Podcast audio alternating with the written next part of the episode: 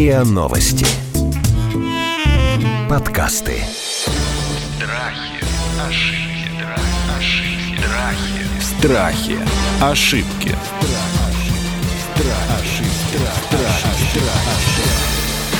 Здравствуйте, это подкаст «Страхи и ошибки». Меня зовут Наталья Лосева, и в этом сезоне мы говорим о популярных страхах, заблуждениях, ошибках, и не просто их разбираем, но и решаем, как с ними справляться. Сегодня мы берем тему сложно подъемную. Мы будем говорить про стыд. Является ли стыд самой бесполезной эмоцией? Когда стыдиться правильно, а когда стыд ложный? И эту проблему мы обсуждаем с Любовью Черкасовой, клиническим психологом и экзистенциальным терапевтом, а также с психологом, коучем, с основателем проекта Forbes Anthology, бизнес-тренером Сергеем Насибяном. А в гостях у нас София Архангельская, которая журналист и, я так понимаю, исследователь своих эмоций которая формулирует проблему следующим образом. Испытываю стыд каждый раз, когда в разговоре ляпну что-то не то. Я тоже.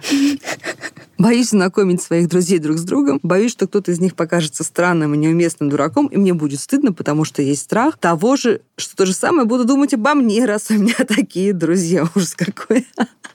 Я понимаю, кстати. Я правда не знакомлю своих друзей, они не знакомы друг с другом практически, потому что каждый раз это очень большой стресс. То есть... Слушай, а у тебя бывает такое, что действительно вот ляпну... Вот у меня тут была недавно ситуация, я перепутала двух людей и разговаривала с человеком, думая, что это другой человек. Это было ужасно неудобно. Вот, и я потом... И, и мы посмеялись, да, и вроде я выдохнула, и я потом думала об этом неделю просто. У тебя так бывает, что думаешь просто потом неделю, рефлексируешь, да, вспоминаешь? Да, это произошло где-то месяц назад, а, когда мне нужно было, ну, в общем, познакомиться с людьми и ну, завязать с ними контакт. Я к ним подошла, первое, чего никогда в жизни не делала, потому что, ну, мне некомфортно подходить и первый знакомиться. Я подошла, они там о чем-то беседовали, о своем, хихикали, и я встряла в разговор и пыталась завязать, поговорить с ними. И они на меня так посмотрели, как будто ты что вообще сюда пришла? Зачем? И мне стало так некомфортно и стыдно за то, что я прервала их разговор, за то, что я подошла, а потом начала думать, что они обо мне подумали. И, в общем, первую ночь я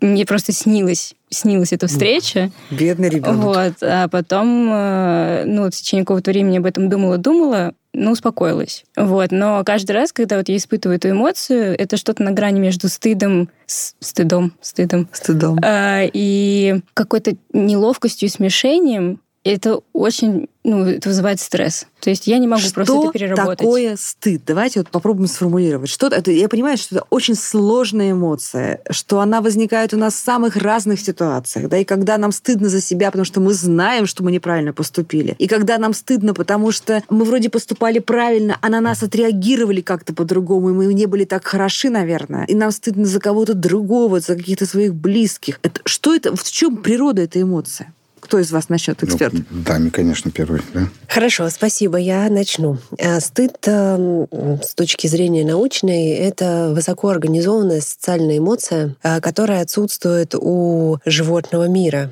и появляется да только у человека. Да, это так. И поэтому предположительно э, контролируют эту эмоцию корковые отделы наши, то есть уже такие новообразования, которые получили уже современные человекоподобные существа, скажем так. Ну и мы вслед за ними. То есть это что, это что в течение эволюции выработалось? Фактически эволюции уже человека, организующегося в общество, потому что эта эмоция необходима именно для того, чтобы человек мог адаптироваться внутри группы. Что, собственно, происходит? Когда мы рождаемся, так называемые зеркальные нейроны позволяют нам усваивать вообще эмоции, любой другой поведенческий опыт. Младенец в течение первых часов учится шевелить губами так же, как делает это его мать. Точно так же мы усваиваем и эмоции. Затем в корковых зонах формируются установки относительно того, что мы можем, а что не можем делать в той социальной группе, которой мы воспитываемся. И если происходит коллапс между э, нашим поведением, тем, что происходит в обществе, мы распознаем снаружи нег... что мы как бы неправильно негативную да? реакцию mm-hmm. со стороны окружающих или предполагаем ее, если наши установки не совсем корректны, то наше миндалевидное тело в мозге дает реакцию, запускается вегетативная нервная нервная система, мы краснеем, нам трудно дышать, в корковый отдел идет реакция на страх, кортизол, норадреналин, нам страшно, больно, плохо, тошнит, нам хочется в туалет срочно. И, в общем, полный букет негативных ощущений. Вот это да.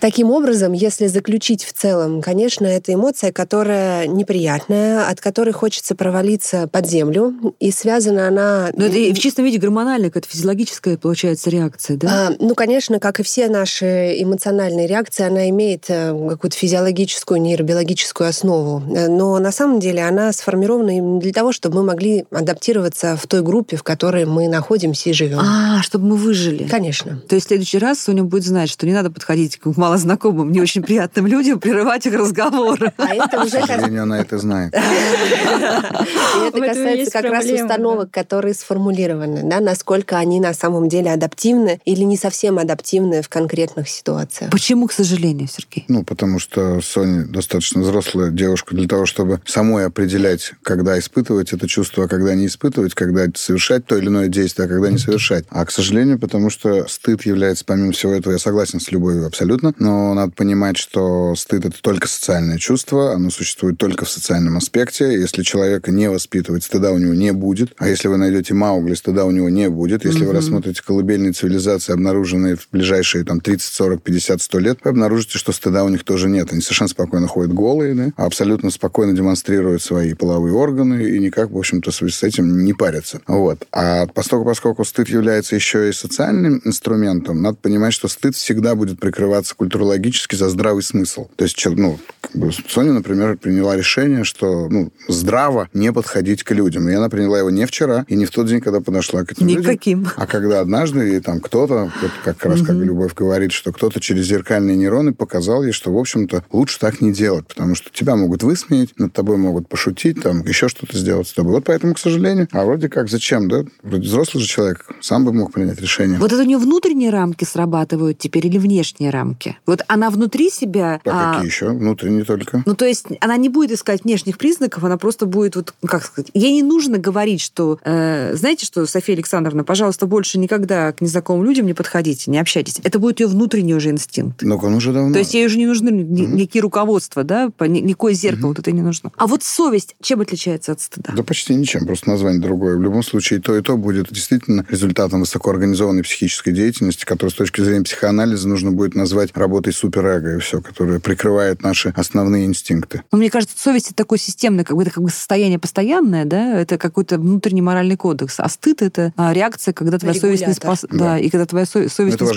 неспокойна. гормональный регулятор, в том числе, который вам все время будет показывать, что вы сейчас находитесь на грани, да, и не можете из нее, там, можете выйти, а можете не выходить. То есть ко мне приходит человек и говорит, я там стесняюсь выступать на сцене, например, или стесняюсь говорить тост. Вот приходит ко мне человек, действительно, там, не знаю, в общем-то, сотрудник администрации там, какого-то города, предположим, да, и говорит, вот я стесняюсь, а мне надо сказать тост а на юбилее, я не знаю, как его сказать. Ну, очевидно, что он себе там что-то придумал, он же как-то разговаривает с людьми, но при этом, при всем, почему-то именно тост говорить ему как бы неловко. Ну, дальше ты разбираешься с этим, понимаешь, откуда он это взял, и если тебе удается там за какое-то количество сессий убрать эту установку, человек идет и говорит тост. Мне все-таки кажется, что стеснение — это немножко разные вещи и стыд, да, потому что стеснение — это какая-то внутренняя неуверенность в себе, да, а стыд — это когда ты совершил поступок, и ты понимаешь, что ты был неправ, да? Вы прокомментируете? Ну, на самом деле, это очень близкие явления. Близкие? И- Сказал одно и да. то же. Да, фактически Просто это слова одно и разные. то же. И э, стеснение, оно может быть, там, если мы пытаемся по временной линии это разложить, оно предшествует тому, что мы пытаемся сделать. Оно как бы говорит о том, что сейчас ты рискуешь испытать стыд вот в этой ситуации. И если мы решаемся и делаем это действие, то следует эмоциональная реакция, соответствующая Но это стыду. если ты делаешь что-то намеренно, да? А если ты, не знаю, тут стоит мужчина в лифте, э, там много прекрасных девушек, потом он выходит такой, смотрит в зеркало, а у него не застегнута ширинка. И что? Ему стыдно становится. Не потому, что он стеснительный, а потому, что он такой, блин. Знаете, я 7 лет, ничего, если отвечу, да, я 7 лет потратил на то, чтобы собирать по крупицам разного рода материалы из разных культурных слоев и школ, и философии, и религий даже, для того, чтобы сделать свой авторский тренинг, который называется «Стыд, вина одиночество». Сейчас объясню, почему он так называется. Совершенно непродаваемое название, никто на него ходить не хочет. Но те, кто на него- Как же, мы вас позвали, потому что вы Да-да-да. узкий специалист. Конечно, я действительно специалист в этом вопросе. Я потратил много лет на изучение именно культурного слоя, именно стыда. И И вот чтобы вас сразу как бы угу. объяснить вам, Поставить потому что вы сейчас, да, вы сейчас допустили несколько ошибок, на мой взгляд, в определении стыда. Первое, так у нас сказали, подкаст так называется. Вы, вы сказали стеснение стыд разные вещи. Мы с коллегой здесь угу. едины, да, что это одно и то же, просто название разные. При этом, при всем, стеснение для вас более нормой является. Потому что там про вас когда-то говорили, она такая стеснительная, вы вас хвалят. К сожалению, Поэтому, про меня так никогда не говорили. Ну, например, об этом говорили о других, там, да, предположим. Но дело в том, что стыд всегда связан с тем, какой я, а с тем, что я сделал, чувство вины связано будет. Вот здесь надо вот прям разделить. это очень интересно. важно. Потому что с тем, что я сделал или не сделал, будет связано ваше чувство вины. Это тоже очень глубокая эмоция. Ее тоже можно долго и нужно долго разбирать. Но если мы говорим о стыде, стыд всегда будет связан с тем, какой я. Например, в случае с Соней, а, там, я навязчивая, да, предположим. Я помешала людям, и проблема не в том, что я помешала. Проблема в том, что мне стыдно, что я, ну, они сочтут меня навязчивой. Я себя осуждаю за это. Да, они, я, там много будет внутренних а, механизмов, которые запустятся.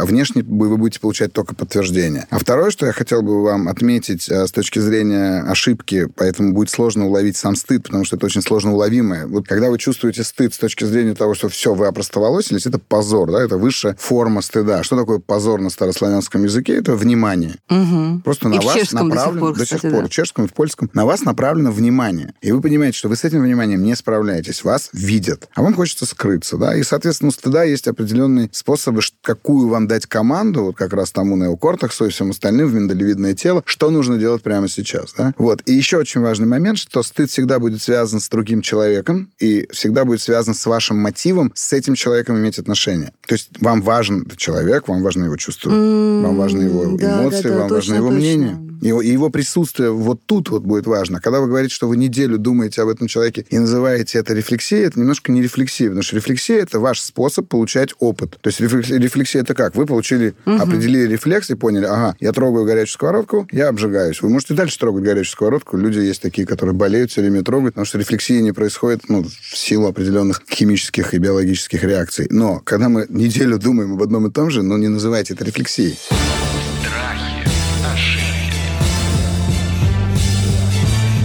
Страхи. Ошибки.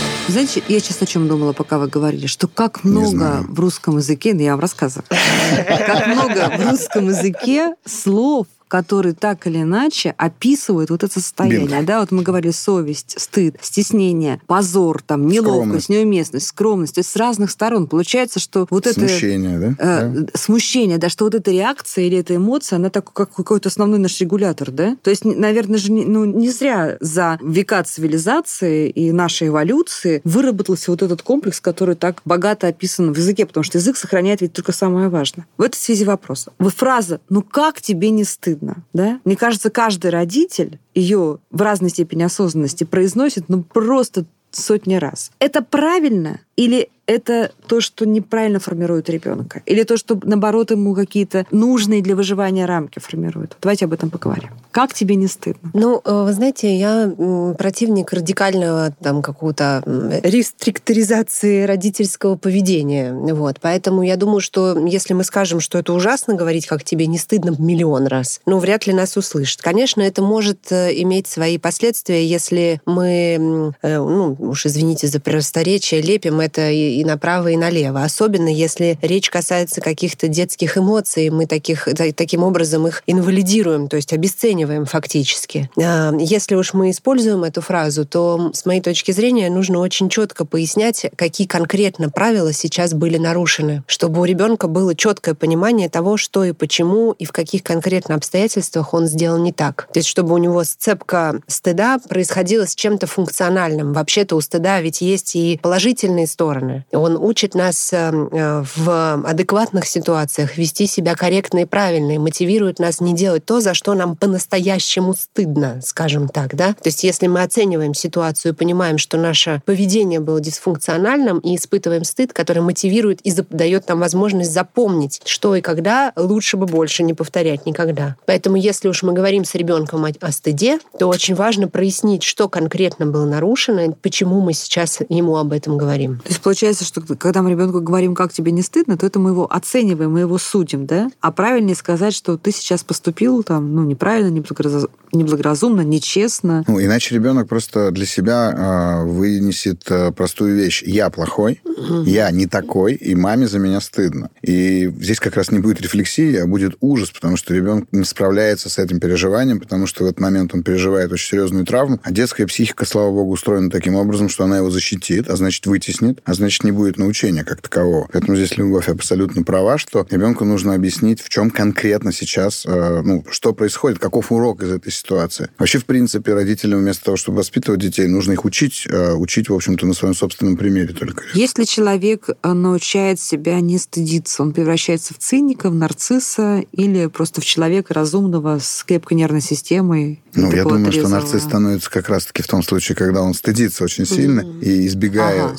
Столкновения с этим стыдом, он станет нарциссом, потому что человек не рождается нарциссом, человек становится нарциссом в результате определенных обстоятельств. Вот как бы, если так говорить. Но мне кажется, что слушателям слишком заумно будет, зачем все это знать. Здесь как бы более применимо к жизни, э, стоит, наверное, понимать, что стыд это все-таки еще и чувство, да, оно глубинное действительно, и оно действительно социально образованное. Тут вот, тут вот очень важно это понимать. И важно понимать, что стыдом а, мы часто управляем ребенком для того, чтобы быть уверенным, что он не совершит как раз-таки каких-то действий, а, которые приведут его к определенным последствиям. Там его побьют, например, да, или его высмеют, или нам будет стыдно за него. Ну, то есть мы, конечно же, обучаем ребенка. Нельзя избежать стыда, даже если родитель никогда не скажет слово там «мне за тебя стыдно» или «как тебе не стыдно», то он в какой-то любой другой форме это все равно сделает. Ну Другой ну, да, вопрос, насколько это культивировано. Получается, только при поражении лобных отделов мозга да. мы теряем регуляцию, контроль, и стыд и другие сдерживающие Правда? То есть человек, который попал, например, в автокатастрофу да. и травмировал Все больницы долю, заполнены да? такими людьми. Да, к сожалению, они не оттормаживаются. Сексуально развязанное поведение в обществе и прочее, насилие не потому, что на самом деле он какой-то изначально человек склонный к насилию, а именно потому, что он не может оттормозить себя и чувство вины, стыда и прочее, которые заложены в лобных отделах при поражении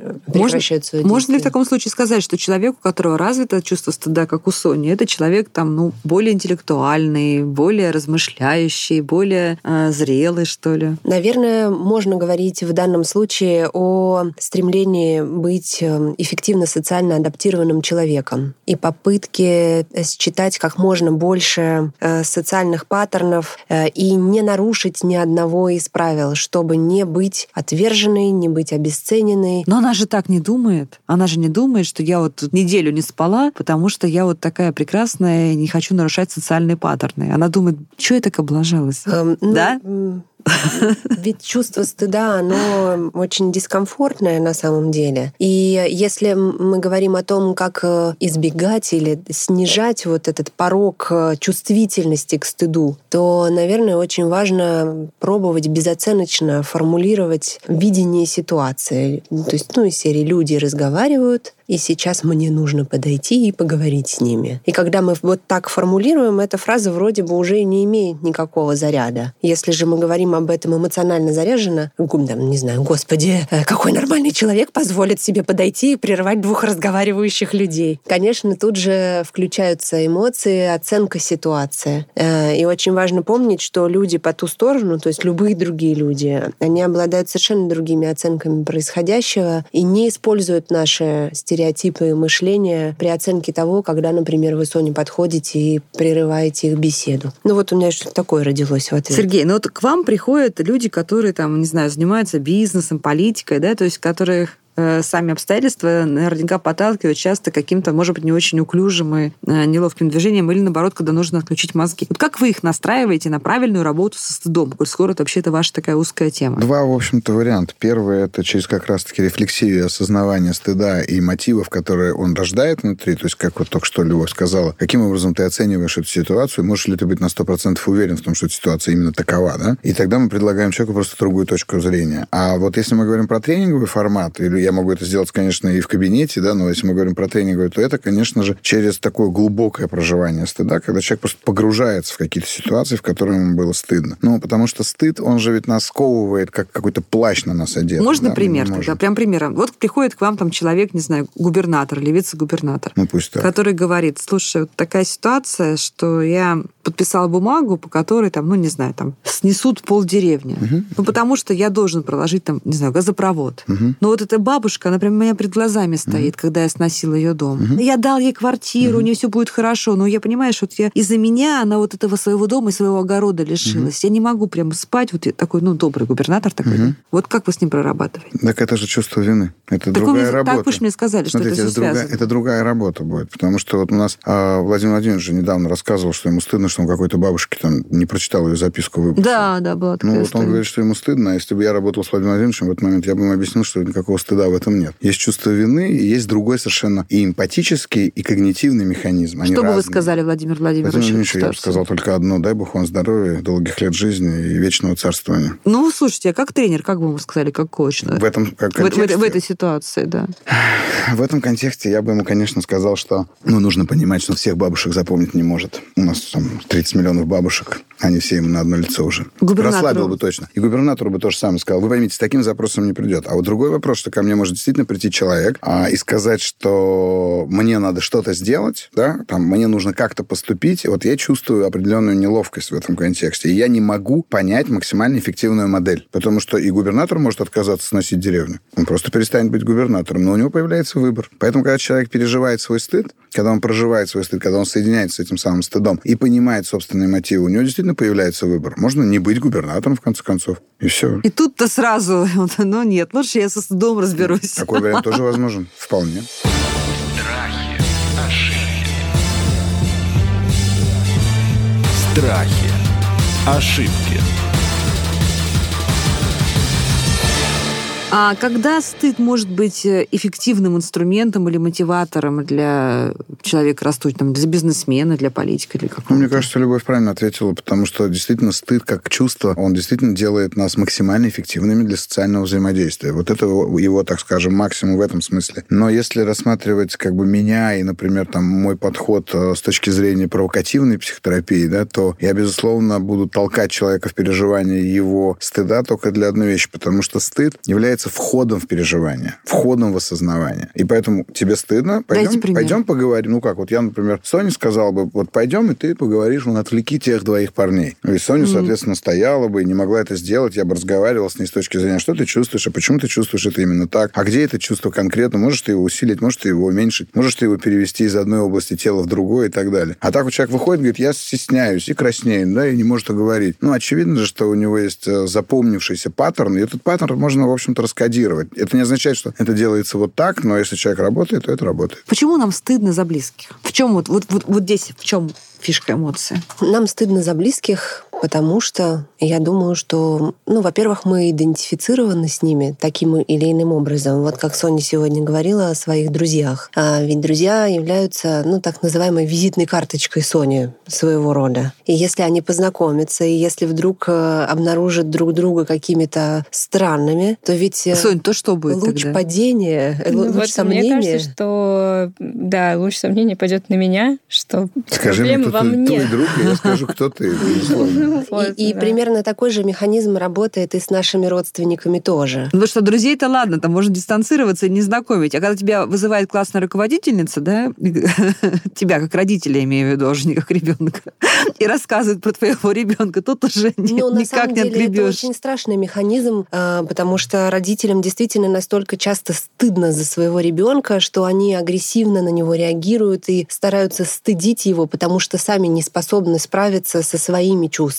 И это очень деструктивный механизм. И Родители- дети вам этого не простят. Да, это правда. Это сто процентов. Дети не простят чего? Что Того, мы их что вам было стыдим. за них стыдно. А, того, Да. что... Вот как. Потому что Дети они- не простят, что, что родителю было за них стыдно. Потому что вы его бросили и встали на да, сторону родитель учителя. был не на вашей Ух ты стороне, а на как, чужой слушайте. стороне. Ну, на самом Ну, деле, вы это поймите, когда вас- обидно. Когда Да. вас вызывают в школу, идете ведь не вы взрослый, вы ребенок идете в школу, и с вами разговаривают всегда с позиции высокой. Знаете, например, Это правда. учительница Это правда. первом, втором классе, первая ученица моего сына, а я пришел за ним там на шестой урок, чтобы забрать его на тренировку. Я говорю, можно э, он пойдет со мной? Она говорит, ну, она не может мне отказать. Да, конечно. Он, значит, доходит до меня, я стою в входной двери, она стоит около своего стола, она поворачивается ко мне и говорит, а вы видели, какой у вас почерк? Я поворачиваюсь к ней и говорю, у меня, вы удивитесь, шикарный.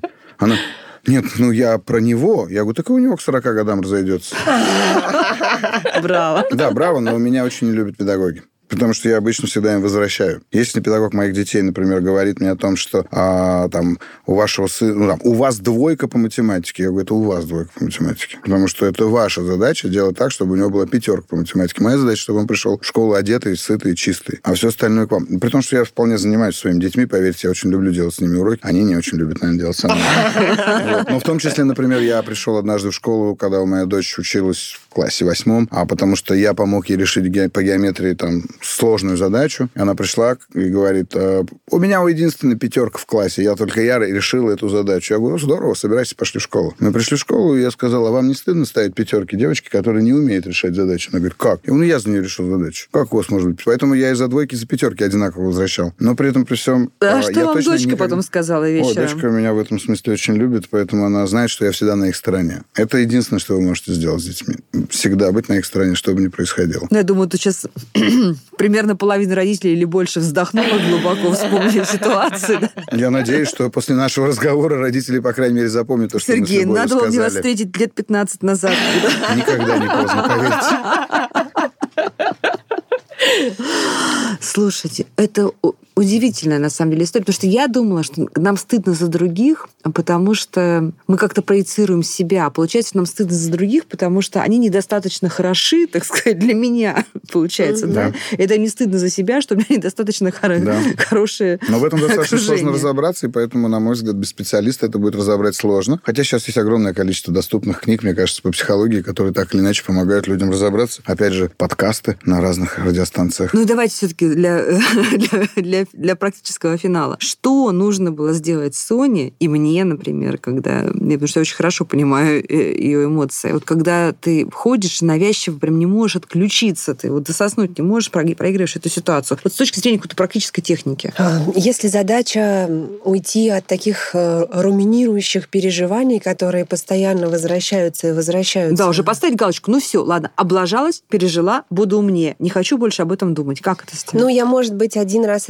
рекомендовала бы разобрать эту ситуацию и посмотреть более широкий горизонт вариантов интерпретации того, что произошло, чтобы просто их заметить. И снизить вот этот уровень ужаса, который вложен в этот момент э, диалога с этими людьми. Я спросила бы, какие еще есть альтернативные варианты интерпретации. Предложила бы Соне, может быть, поразмышлять, какие, как можно еще посмотреть на то, что произошло. И Ну, что- то есть они посмотрели на нее на самом деле э, с, удив- с С удив- любопытством, да, с, каким-то, с любопытством, нормальным, С удивлением, с интересом. а, вовсе не с раздражением. Да, и, и накидать, ну, я не знаю, там 15 вариантов альтернативных э, интерпретаций этой ситуации. Это уже немножко снизит уровень стресса. А, после этого, может быть, я бы еще предложила подумать, что самое страшное могло произойти, и как-то поддержать себя вот в этом моменте тоже дополнительно и еще снизить уровень стресса. И если э, это не будет эффективным, то я бы предложила вообще это а, оставить и переключаться. И, может быть, э, взять для себя там время раз в неделю возвращаться к этой ситуации там в течение по получаса, выделенного специально на это времени. Вот. А все остальное время говорить себе о том, что так, я заметила эту мысль, и я вернусь э, и подумаю об этом позже. По-другому-. Да, Да, да, кстати. Вот мое предложение такое. Сергей. Да, я абсолютно согласен с коллегой, потому что я скажу, ну, может быть, чуть проще в этом смысле, что а, никогда не бойтесь знакомиться с чувством стыда. А, Знакомиться это означает научитесь его переживать во всех его а, аспектах и во всех спектрах его ощущений, А начиная от повышенной температуры, там, не знаю, потеют ладони и так далее. Чем ближе вы познакомитесь с этим чувством, тем меньше влияния на вас оно будет оказывать. Друзья, мы глубоко копнули такое неведомое, как оказалось, э, с точки зрения глубин чувства стыда. Поняли, что это не очень бесполезная эмоция, а вовсе даже полезная. И препарировали мы эту... Соню. Препарировали мы Соню. На самом деле мы очень классно поговорили с клиническим психологом Любовью Черкасовой и с психологом и коучем э, Сергеем Насибяном. А в гостях у нас в качестве носителя была журналист Соня Архангельская. Это был подкаст «Страхи и ошибки». Меня зовут Наталья Лосева, и здесь мы говорим не только о страхах, но и о заблуждениях ошибках, и разбираем их, и учимся их готовить.